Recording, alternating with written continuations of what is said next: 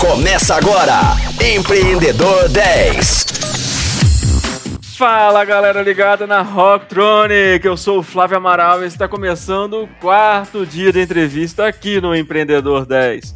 Esta semana eu falo com a publicitária Juliana Brasil. Juliana, hoje eu queria conversar com você sobre o mercado em que está inserida a My Personal Stylist. Como que, que é o retrato aí desse mercado no âmbito nacional ou internacional? Vamos lá, Flávio, um prazer estar aqui de volta. Vamos falar sobre esse mercado que é um mercado aí gigantesco, né?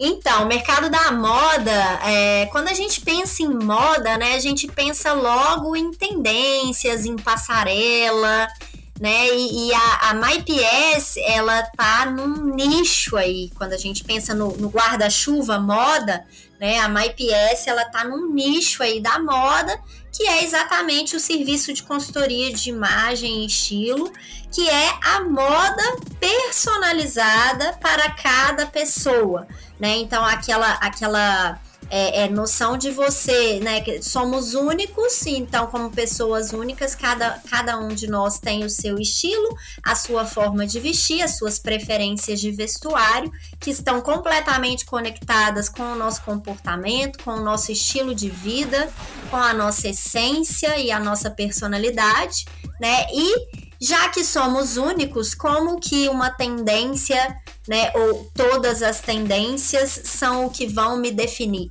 Né? Então, nesse sentido, o mercado de consultoria de imagem e estilo, ele tem desenvolvido assim enormemente nos últimos anos.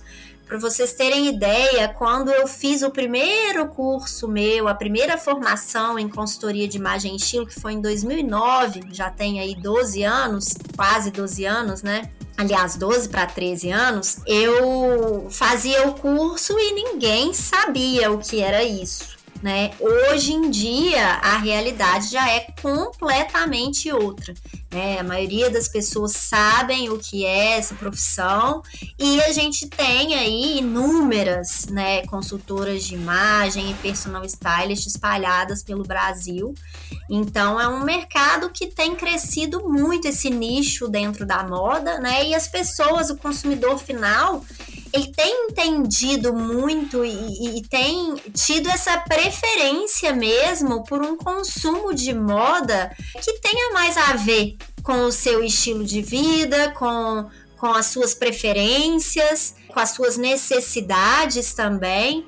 É, então, nesse sentido, o próprio mercado da moda, né, voltado para tendências e passarela, ele tem, ele tem sofrido mudanças, né? Porque a gente vê aí, é, antigamente, alguns anos atrás, as tendências elas eram muito mais rápidas, né? Então, a tendência ficava ali seis meses, já mudava e já era outra coisa completamente diferente daquilo.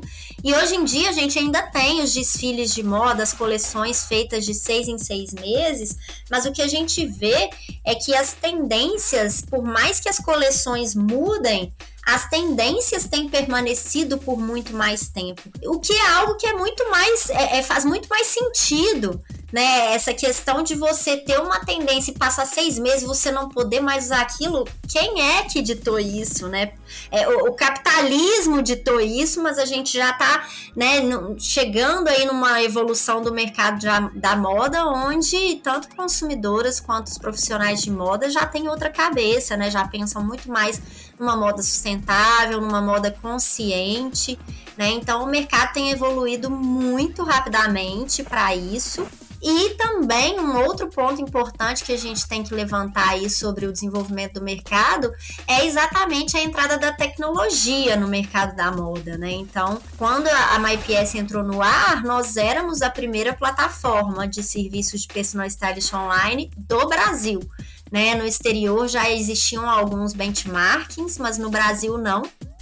E hoje em dia já existem concorrentes nacionais e a gente vê então, né, esse crescimento aí da moda indo para o online e a gente vê soluções, principalmente no exterior, soluções, é, modelos de negócio na área de moda utilizando muita tecnologia, né? E, e, soluções assim maravilhosas que ajudam o consumidor de uma maneira mais prática e rápida. Eu sempre falo que a tecnologia ela não é um fim, ela é um meio, ela é uma ferramenta. Né? E ela é a ferramenta que possibilita, na maior parte das vezes, que a gente solucione um problema de uma maneira mais prática, mais rápida, mais dinâmica. Então a entrada da tecnologia aí na moda foi algo também muito, muito importante para o mercado.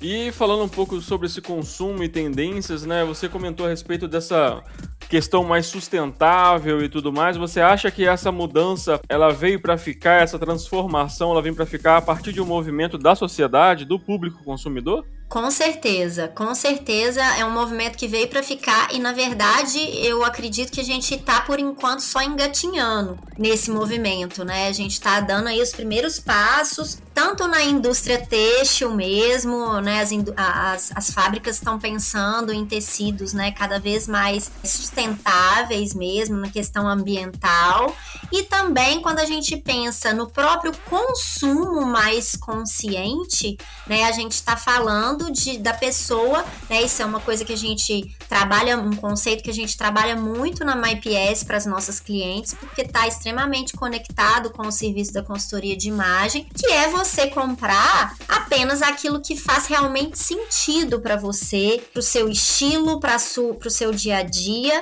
né? Então você realmente entender primeiro o que que faz sentido para você, para depois você ir às compras e fazer compras com critério, porque na verdade o que a gente vê até hoje a maioria das pessoas fazendo e que é o que aconteceu aí na moda desde sempre são o que as mulheres comprando desenfreadamente, sem nem saber o porquê tá comprando, porque tá na moda, ou porque a amiga tá usando, ou porque tá todo mundo usando, ou porque é, às vezes um sentimento de ter que comprar e não sabe nem o porquê. E aí, no momento que compra, acha que fez uma boa compra, mas foi uma compra totalmente sem critério. E aí a cliente, a gente vê que a compra é sem critério quando a cliente fala pra gente a seguinte frase que é célebre, que é a seguinte frase: "Meu armário é lotado, e eu sinto que eu não tenho nada para vestir. A gente escuta isso de, de cada 10 clientes, nove falam isso pra gente. E é exatamente o retrato da compra feita sem critério, sem consciência, né? Então, a mulher tá ali simplesmente comprando e aí ela chega, na hora que ela vai vestir, ela não consegue se conectar com aquela roupa, ela não entende por que, que ela comprou aquilo, aquilo não tem a ver com ela, ou não valoriza o corpo, ela veste e ela não se sente bem, ela não sabe por que, que ela não se sente bem, porque ela ainda não passou por um processo de autoconhecimento para entender, que é exatamente o processo da consultoria. Mas ela sente, ela não sabe o porquê mas ela põe e ela sente que não tá legal, e isso gera uma frustração muito grande da cliente achar que ela é, é, ela, o problema tá nela, é ela que não sabe comprar, ou é a roupa que não fica boa no corpo dela, é ela que não tem jeito para moda, e aí é um ciclo é uma bola de neve, porque aí ela vai e acha que a solução é comprar mais, e aí ela continua fazendo compra sem critério e fica nessa, sabe? Então, assim, o processo da consultoria de imagem ele é libertador nesse sentido, né? Um dos grandes, um dos grandes motivos aí dos clientes se sentirem, se sentirem tão bem com o processo é exatamente você aprender a fazer essa compra de uma forma mais consciente e eu acho que isso está só começando realmente esse movimento, né? Que não é, é, é no mundo todo, né? Desse consumo consciente. E você falando sobre essa, essa mudança né, do, do, do, público final, do público consumidor desse, desse mercado gigantesco no mundo todo, e se você parasse agora e tivesse a possibilidade de enxergar o futuro, de adivinhar as coisas, né? Esse mercado daqui a 5, 10 anos, o que, que você encontraria nele? Bom, eu vejo assim, com relação, por exemplo, à loja física e loja online. Eu acredito que nesses últimos dois anos aí, com esse momento pandemia que a gente passou, né? A gente teve aí uma, uma, o que a gente demoraria às vezes uns 10 anos, 5 a 10 anos para acontecer, aconteceu em dois anos. né, que são as mulheres, né, consum as consumidoras e consumidores também, indo muito mais para o online. Eu não acredito que a loja física vai deixar de existir de forma alguma mas a loja física sim passa a ser um, um, espaço muito mais de experiência e cada vez mais a loja online tomando força, né? Então isso aí é algo que a gente já sabe. Muita experiência utilizando tecnologia também nas lojas físicas, né? Então provador virtual, que algumas lojas já têm, a Amaro, que é um grande case de sucesso no mercado brasileiro, né? Que é uma loja que começou no online, depois ela foi para o físico, então ela fez o, o caminho contrário aí. Então, todos esses movimentos, num cenário aí de 5, 10 anos, eu acredito que a gente vai intensificar todas essas frentes que eu mencionei aqui. E agora, olhando para trás, né? A gente falou do mercado futuro e agora olhando para trás, porque chegou a hora do nosso TBT, como todo mundo sabe, hoje é dia de TBT. então conta pra gente aí uma história marcante, algo engraçado, algo que você queira compartilhar, algo exclusivo que você nunca tinha compartilhado. Fica à vontade. Uma história marcante da MyPS. Bom, vou contar para vocês da oportunidade também que a gente teve quando a gente estava no CID. A gente participou do painel Shark Tank na feira de inovação da Affinity, né, que era a feira de inovação e tecnologia que a gente tem aqui no em BH, que é a feira do estado, né, a feira estadual. E foi uma oportunidade muito legal, porque foi o meu maior público aí que eu já fiz pitch da MyPS, então a gente tinha lá mais de mil pessoas presentes no palco lá da Affinity. A gente teve três ou quatro startups selecionadas para apresentar lá o pitch da empresa para o Caíto Maia, fundador da Chili Beans, e a Camila Farani, investidora, né? Os dois são tubarões lá do programa Shark Tank. E eles estavam presentes lá no evento.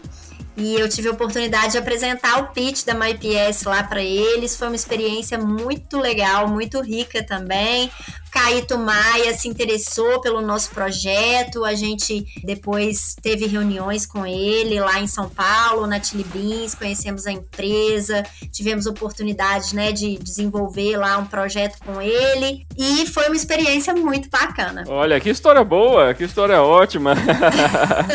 muito bom, muito bom. E com essa história boa aí que eu vou encerrar o programa de hoje, é claro, convidando todo mundo para o nosso último episódio desta semana, amanhã, às 10 horas, com reprise às 10 da noite. Até lá. Você ouviu Empreendedor 10, só aqui, Rocktronic, inovadora.